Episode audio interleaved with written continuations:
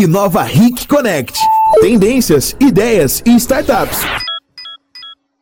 Bom dia para vocês que estão nos assistindo no YouTube, no Facebook do Ric Mais. Eu sou a Cauane Irina e nós vamos começar agora o Inova Ric com a nossa embaixadora, Dayana Udri, de Criptoativos. Dayana, bom dia! Bom dia, Cauane, tudo bem? Tudo bem, que delícia falar com você, né, nesse frio gelado aí da nossa cidade, mas vamos aquecer com um assunto super legal, que está muito em alta, fervendo. Vamos colocar aí para todo mundo que está nos assistindo entender de uma vez por todas o que são os criptoativos. Mas antes da gente começar, então não esquece, pessoal, compartilha, salva, deixa comentários e aí nós vamos tendo esse, perdão, esse bate-papo gostoso. Dai, se apresenta para nós. Bom, Kawane, eu já acho que na, na, na, outra oportunidade a gente conversou, eu falo que no fundo eu sou uma grande curiosa desse universo e por ser uma grande curiosa eu estou aí estudando, dando palestras, aulas, é, debatendo com as pessoas no mercado. Então, no fundo, eu sou uma curiosa, é assim que eu me, me auto-intitulo. Mas é ótimo, é que são, as, são os curiosos que fazem o movimento, né? Tudo acontecer. E quando a gente fala de inovação, não tem como acontecer se não tiver, se não for feito por pessoas curiosas, né? Ousadas. É, eu acho que acho que no fundo é a curiosidade que nos move, né? Sempre foi, né? Eu acho que é isso. Vou continuar sendo curiosa. Então vamos entrar nesse assunto criptoativos. Explica para nós de uma forma simples, né? Antes da uhum. gente mergulhar nesse universo, o que seriam, o que será criptoativos? Assim, de uma forma inicial, a gente pode falar que criptoativos são representações digitais de valores. Então, qualquer coisa que nós entendemos que tenha valor, nós podemos fazer uma representação digital disso. Então, qualquer representação digital de valor é o que a gente pode falar de criptoativo ou ativos digitais, uma forma assim, inicial e ampla, tá? Sem complicar muito. Sabe que você traz para nós o tempo todo. Isso é muito amplo, gente. Calma, não mistura, né? Galhos com bugalhos. Vamos, vamos destrinchar, vamos cortar criptoativos como um todo para o pessoal conseguir entender uhum. e, de fato, a gente aos pouquinhos mostrando que isso é um ativo extremamente importante, está no mercado e é só uma questão de tempo para que todas as pessoas tenham acesso, certo? Eu entendo que sim, sabe, Kaone? Eu acho que a gente está começando a viver uma era que, que, eu, que eu chamo até de tokenização da economia. O que significa, o que significa isso? Seria você trazer para o mundo digital, digital as representações de valores que nós temos hoje no mundo real. Exemplo, tá? É, hoje, uh, quando nós queremos ter, por exemplo, a propriedade de, uh, de um imóvel, nós temos um registro público de imóveis. Então, nós temos que ter um cartório, fazer toda a transferência da propriedade por meio né, do, do, desse intermediário, por meio do cartório, que é quem registra esses dados.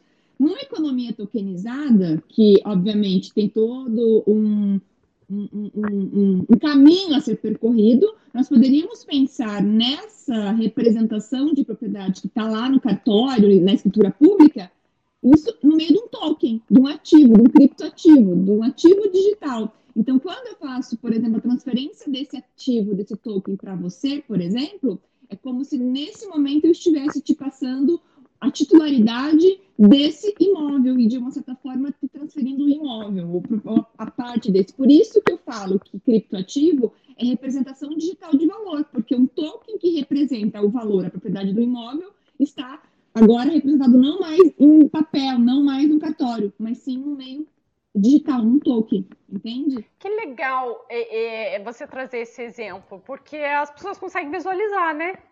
Olha, de uma é. forma muito simples, na sua rotina, coisas que são corriqueiras, as pessoas conseguem visualizar. Ah, agora entendo o que seriam os criptativos. Não é só uma moeda voltada para startup, como as pessoas, muitas, né, ainda confundem. Ah, é só para startup, é só para investimento. Não, gente, não, é. não. é. Somos, é para nós, né, pessoas normais.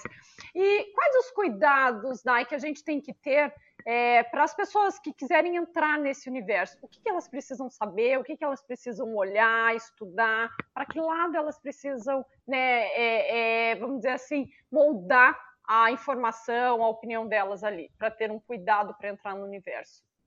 assim, quando a gente fala de entrar hoje, né, porque o, o, o foco principal ainda está na parte dos investimentos, desses ativos digitais enquanto ativos financeiros, digamos assim, e, e oportunidades de, é, de, de, até de ganho né, financeiro. Então, olhando para esse, né, fazendo esse recorte, que acho que é onde a maioria das pessoas pensam em ingressar, o cuidado que se tem que ter é, primeiro, quando você quer é, é, ingressar ou adquirir um ativo desses para fins de, de, você ter um investimento, você tem que estudar e buscar informações sobre essa, esse cripto, essa criptomoeda ou esse criptoativo, qual é o valor de mercado dele, quanto que ele, né, de alguma certa forma, qual que é a capitalização dele, quem são as pessoas por trás do projeto. É, esse cripto, ele, ele está numa das, das principais corretoras, né, ou seja, de, as, nas principais exchanges é, aqui do Brasil, né? Se normalmente vai se adquirir aqui no Brasil, então você ir atrás de quais são as principais corretoras, quanto tempo de mercado. Então, no fundo, é, é o cuidado de se informar. Não é porque é criptoativo, não é porque é criptomoeda que ah, você vai ganhar sempre, né? Muito pelo contrário, é um, é um mercado do ponto de vista de investimento altamente arriscado, né? Então você no fundo tem que estudar, tem que tentar entender no que, que você está entrando. Né? Eu acho que esse é um cuidado principal, você estudar, pesquisar, ir atrás de, de veículos de informações que de alguma forma tratam do assunto, para você entender do que, que é você está falando exatamente. Então, acho que são esses os principais cuidados que você tem que ter. Dai, vamos entrar então, porque uma coisa leva a outra, né? Blockchain. Defina para nós e aí faz essa separação, porque as pessoas falam criptativo, blockchain, é confundir de novo. Vamos... Tá, Hoje a gente sai lá. daqui, todo mundo tem uma aula do que é isso e como utilizar, como olhar para essas, né, para tá. essa importância aí que está no mercado. Tá, vamos respirar fundo. Então, o que a gente pode falar é que criptoativo, criptomoeda, e vamos colocar como exemplo típico Bitcoin, tá? Que é o mais conhecido no fundo, são aplicabilidades da tecnologia blockchain. Então, no fundo, é como se a gente pudesse pensar de uma forma simplória, tá? Sem, até porque eu não sou técnica, né? Então, eu estou tentando transmitir o que eu entendi. Mas a ideia por trás é nós temos um, um, uma, uma, infraestrutura, um arcabouço tecnológico que a gente convencionou chamar de blockchain, tá?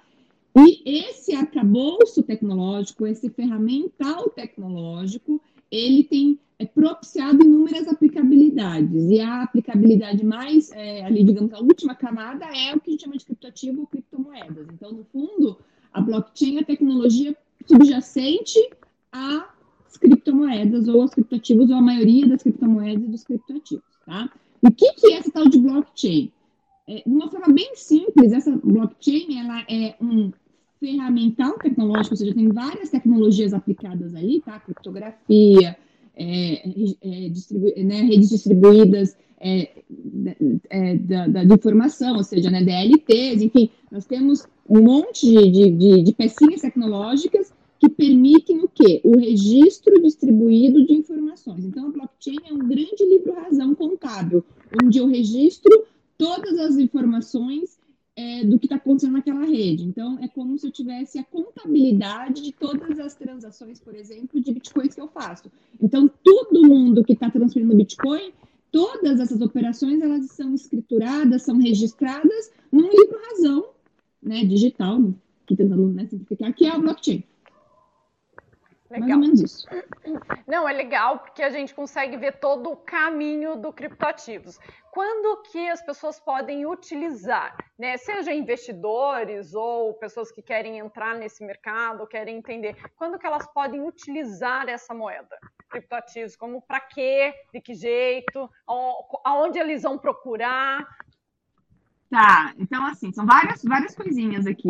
É, ah, eu quero adquirir um criptoativo, eu quero ter como um investimento. Então você vai, duas possibilidades. Ou você conhece alguma pessoa física que saiba que tem e que você negocie e essa pessoa te venda o criptoativo dela, e aí você paga para ela. Né? É um primeiro caminho que a gente chama de operações peer-to-peer, -peer, ou seja, de parte a parte, né? Vamos supor que você quer comprar alguns satoshis. Satoshis são percentuais de, de Bitcoin, tá? De mim. Aí você, a gente negocia o valor que está no mercado, você me transfere o valor, me paga né, em real e eu te transfiro uh, esses criptos para tua carteira. Então você tem que ter uma carteira, você tem que criar uma carteira sua, tá? Para você, é como se fosse para você guardar os seus criptoativos, tá? O segundo caminho é você é, procurar uma corretora, uma exchange, digamos assim, né? Mais é, é, é, confiável, que seja da sua confiança, e lá você abrir uma, uma, uma conta e, e, você realmente adquirir por meio desse intermediário que, que hoje estão aí, que são as exchanges, tá? Então, seria esses dois caminhos para você adquirir. É, para que, que você vai usar? Tem pessoas que utilizam esses criptos para segurar e, e a hora que valorizar, vende para outra pessoa, porque no fundo a ideia é permuta mesmo, tá? Você troca real, no caso, por criptoativo e depois você troca criptoativo por real, né? Você vai ter uma negociação com pessoas. Então é uma ideia mesmo de, de oferta e demanda aqui, tá? É basicamente isso.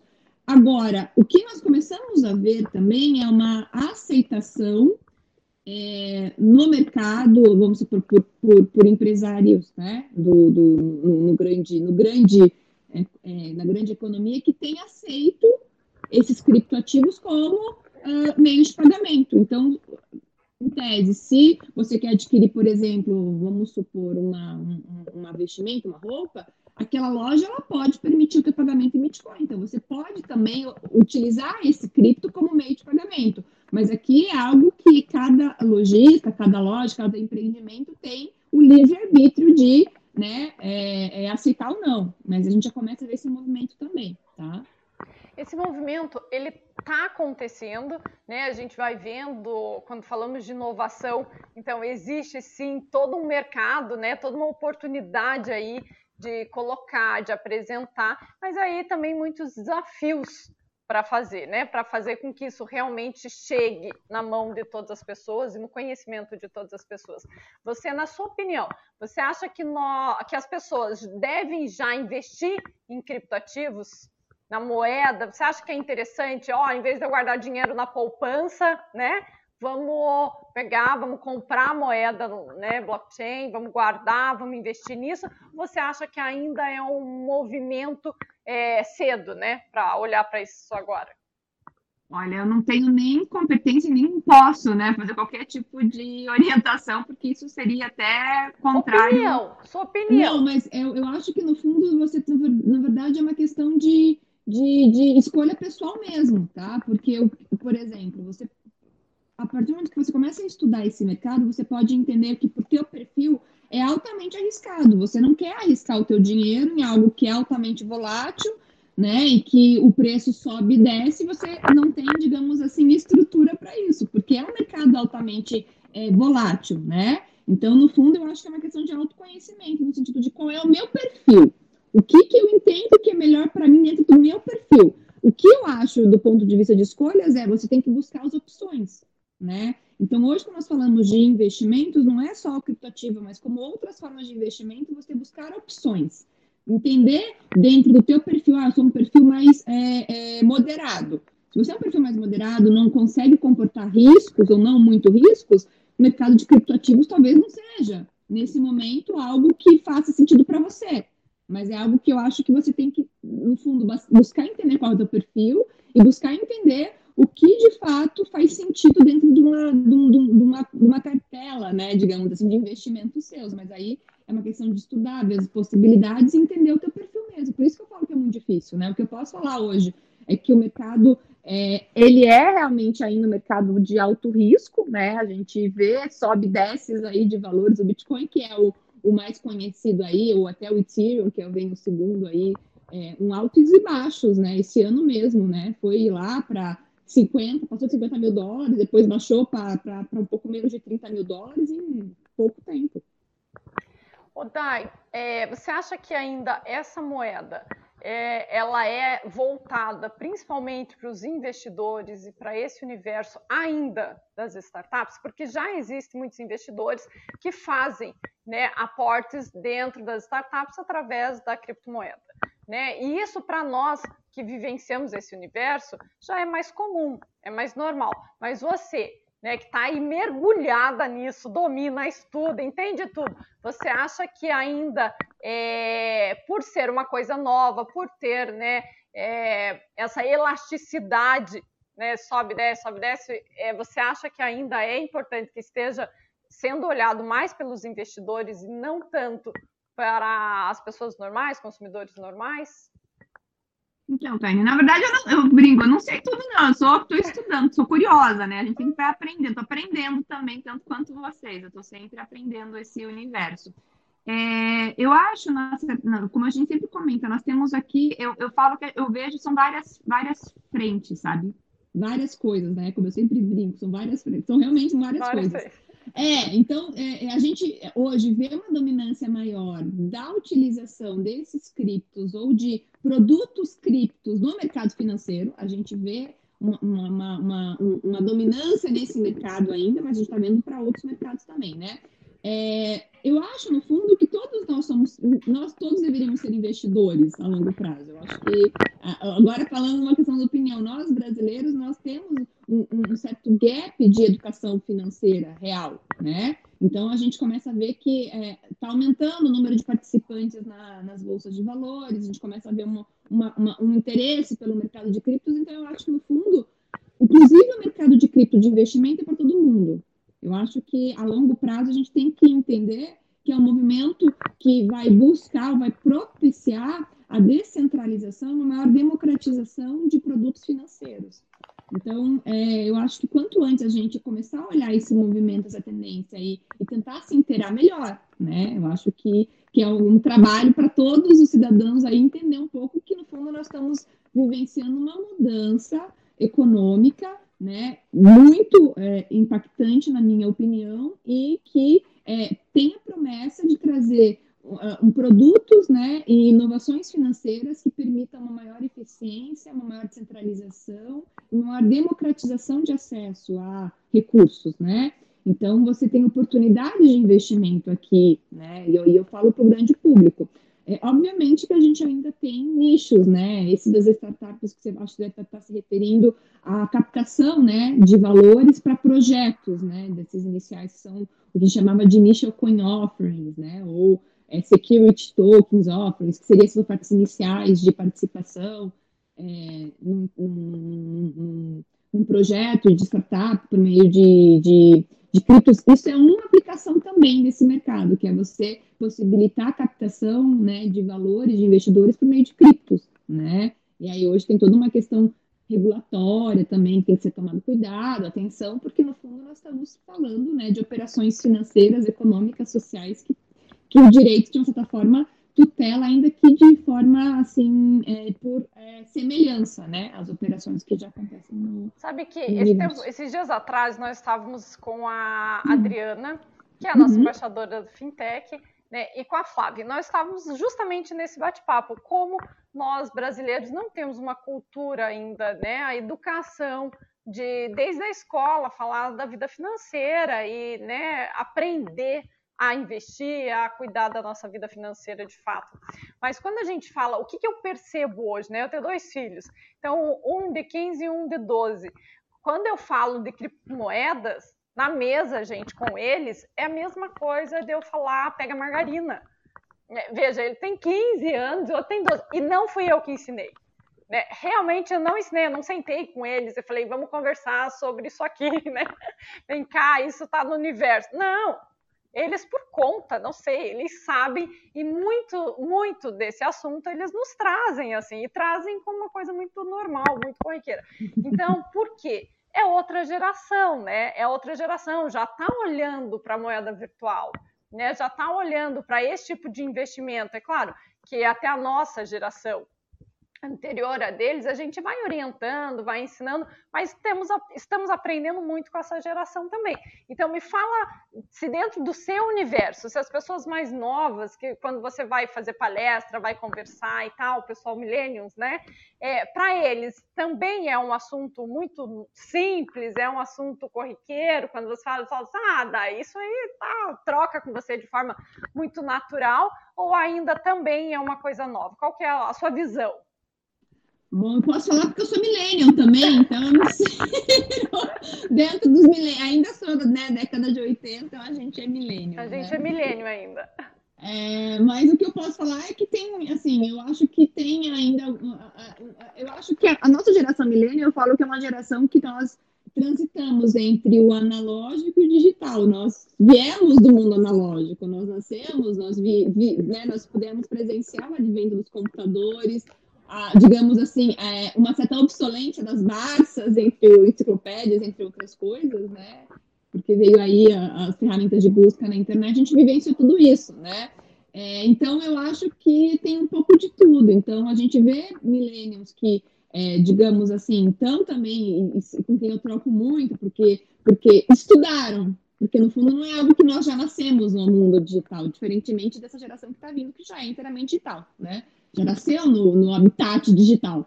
É, mas tem sim pessoas assim da minha faixa etária, um pouco mais jovens, um pouco mais velhas, que realmente também estão agora em busca de entender e que não é algo que é corriqueiro do dia a dia, porque é algo que realmente tem que buscar entender. Eu acho que, que a, gente, a gente tem ainda esse gap aí. Quando a gente fala de inovação, nós temos um grande desafio, né? Mas eu gosto de pensar que as pessoas certas no lugar certo. Porque, olha, a, a, como você ainda também é milênio, você está bem no meio. Olha que coisa deliciosa, né? Entre o analógico, as pessoas que ainda não conhecem sobre o assunto e que tem você de uma forma leve, simples, explica. E a gente tem do outro lado as pessoas que dominam, nasceram já mergulhada no digital e que podem ajudar, né, essa junção. E isso é que deixa rico, né, a, a gente conseguir estar no meio do caminho e conseguir costurar isso para que todos tenham tenham acesso.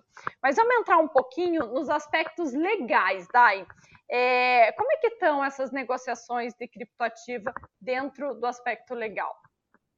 Então, no fundo, é, nós estamos falando de uma esfera de disponibilidade patrimonial, digamos assim, né? Então, é, é, é, é eu brinco, a ideia é permuta mesmo, né? Dentro você tem o teu dinheiro, em tese, como você é proprietário do dinheiro, você pode fazer o que você quiser com o teu dinheiro. Você poderia pegar, torrar o teu dinheiro ali no shopping agora, como você pode simplesmente falar, não, vou comprar esse tal de Bitcoin, ou esse tal de Ethereum, ou outro, né, Litecoin ou outro cripto. Então, no fundo, a gente está vivendo aqui é uma era de disponibilidade patrimonial, né, privada. Eu tenho esse livre-arbítrio, então eu vou pegar meu dinheiro e vou adquirir cripto, porque eu entendo que pode ser interessante, depois eu posso revender, ou não, eu quero guardar de souvenir, de lembrança, uma questão de permuta mesmo, né, de aquisição e livre vontade, de iniciativa, né.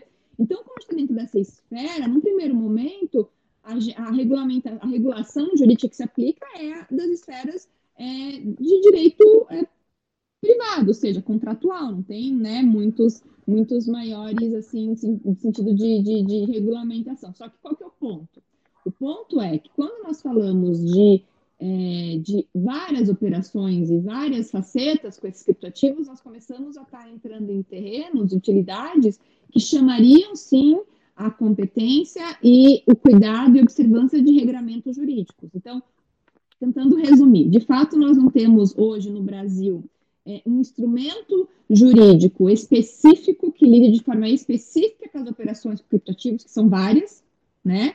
É, a grande maioria das operações hoje com criptoativos estão na esfera de disponibilidade particular do privado, então, no fundo, ele está regido por normativas de direito privado, direito civil, contratual, né? Mas nós temos operações com criptos que começam a chamar a, a, aplicação de legislações que vão cuidar de, é, desses tipos de transações. Exemplo, as ofertas iniciais de é, criptoativos, ICOs, que têm por objetivo captar valores para empreendimentos de startups. Nós estamos falando aqui, é, dependendo da configuração que se dá a esse cripto, de que, olha, você adquirir esse cripto, ou seja, está investindo no meu projeto, e eh, posteriormente prometa, né, para que esse investidor que ele terá participação é, em eventual resultado é, positivo futuro, aqui nós estamos falando, então, num terreno do que a gente pode estar falando de é, oferta inicial de valor imobiliário, que chama a legislação da CVM aqui no Brasil. Então, quem quer fazer esse tipo de oferta tem que observar os regramentos da CVM. Então, hoje, que nós podemos falar do ponto de vista legal é que nós temos que analisar operações com esses criptoativos e analisando essas operações, com esses criptoativos, fazer raciocínios jurídicos, e aí a lição de casa para os juristas, né? É, tentando trazer regramentos que possam ser aplicados ou que minimizem os riscos né, de você estar incorrendo em algum tipo ilícito aqui nessas operações, tá? Não sei se eu consegui ficar claro aqui um pouco. Não, conseguiu sim, mas nós vamos conversar muito. Esse é um assunto que a gente tem que bater demais, porque ele é um assunto muito novo então, nós temos que bater demais para que todas as pessoas tenham isso muito claro, muito evidente e possam fazer boas escolhas, né? Entre invisto ou não, ou compro ou não, guardo, o que, que eu faço, só conheço. É importante a gente levar para o nosso público a essas informações para que eles se sintam seguros e entendam que isso é uma inovação e que está acontecendo e que não é mais no futuro, né? O futuro está acontecendo hoje, está acontecendo agora e a gente tem que pelo menos saber para poder decidir e dizer não quero. Né? Tem que ter o um é, conhecimento. É, porque eu acho que nesse ponto, olhando aí para o grande público, do ponto de vista legal, hoje não tem um regramento que te garanta, por exemplo, que como tem, por exemplo, dos investimentos, o fundo garantidor, por exemplo, no mercado cripto isso não existe. E existe é alguma instituição daí, assim, por exemplo, eu, nós temos conta, né, numa instituição financeira X. Existem ah. as instituições que a pessoa pode chegar lá e dizer quero comprar criptomoedas? Então, são as, essas chamadas exchanges, tá? Só que elas não são, diferentemente da, das instituições financeiras, elas não são reguladas pelo Banco Central. Está na área de direito, assim, de negociação de direito privado, né? Óbvio que nós temos aí é, propostas de leis, né, em tramitação, que tentam trazer maior segurança desses intermediários, essas instituições intermediárias do mercado cripto, né, trazendo algumas salvaguardas, mas no atual estado da arte, elas estão funcionando dentro da esfera de disponibilidade de direito privado, né? Então, no fundo, é por tua conta e risco, né? Por isso, os cuidados de estudar, entender quem está por trás, é, ver quanto tempo de mercado esse, essa, esse, empreendimento tem. Então, esse tipo de cuidado tem que ser tomado. Rodai, deixa eu fazer uma pergunta para você. É, como, veja, existem projetos de leis, né, e não existe a instituição que é reconhecida pelo CVM, mas sim é uma moeda que já está circulando, né, as coisas estão acontecendo. Como que surgiu a criptomoeda? Da onde surgiu? Como é que Tiana apareceu aqui? Como é que foi isso? Então, o nascimento do, da criptomoeda, ela é, digamos assim, ela é atrelada ao white paper do, do Bitcoin, né? Então, o que, que seria isso? Surgiu na, digamos, numa comunidade de, de, de cypherpunks, né? É, um, um, white paper, como se fosse um, artigo, um manuscrito, né? É, que foi, é, digamos, de autoria do, do, Satoshi Nakamoto, que no fundo é um mistério, quem de fato é o Satoshi Nakamoto, né? Mas que trouxe as ideias de você criar, você programar é, um, uh, um, um, sistema que possibilitasse as transferências de valor diretamente entre as partes, ou seja, sem os intermediários de confiança. E a partir daí desenvolveram esse, esse, esse protocolo nessa rede, e isso foi em 2008 que, que, que, que, que apareceu esse white paper, em 2009, em janeiro de 2009, se não me engano, foi a primeira operação dentro desse protocolo. Então, no fundo, surgiu de um movimento natural de cypherpunks e é atrelado a esse white paper né, de 2008 do, que foi assinado, né, de autoria do Satoshi Nakamoto. Muito legal. E existe algum pré-requisito para a pessoa receber e comprar? Não. Hoje eu quero ir, posso procurar né, essa instituição, né, posso pegar essa informação e vou investir. Simples assim. É, óbvio, você vai fazer um cadastro nessas, né, nessas instituições, nome, endereço, enfim, eles também pedem uma foto da tua identificação por uma questão aí já de compliance voluntário à lei anti-lavagem de dinheiro, né, para você não utilizar isso para fins ilícitos. Então, é, hoje as exchanges elas têm cuidado, né, de, de, tentar cumprir a determinação de conhecer o seu cliente, né, ou seja, tem informações de quem é que está adquirindo para fins de minimizar os riscos de você utilizar a aquisição de cripto para lavagem de dinheiro, evasão de divisas, entre outras coisas, né? Então, é, é, é simples assim, você procura você tenta entender quem que é a instituição, você faz seu cadastro, compra as determinações desse, dessa, dessa, dessa instituição, né, desse intermediário, e aí ele vai poder te permitir acesso à plataforma em que você vai negociar. Você vai né, fazer uma transferência de valores normalmente e vai adquirir criptos nessa, nessa, nesse intermediário. Ou a segunda opção é você conhecer uma pessoa física que tenha esse cripto e você negocia diretamente com ela. São essas duas possibilidades. Nós estamos chegando, infelizmente, né, no final do nosso programa, porque esse é um assunto gostoso, curioso, né, inovador. Então, mas a gente tem que encerrar porque vai ter muito assunto ainda nos nossos próximos encontros. Eu vou pedir para você deixar uma dica, uma orientação, uma mensagem, o que você achar importante para que a gente conclua aí o nosso bate-papo.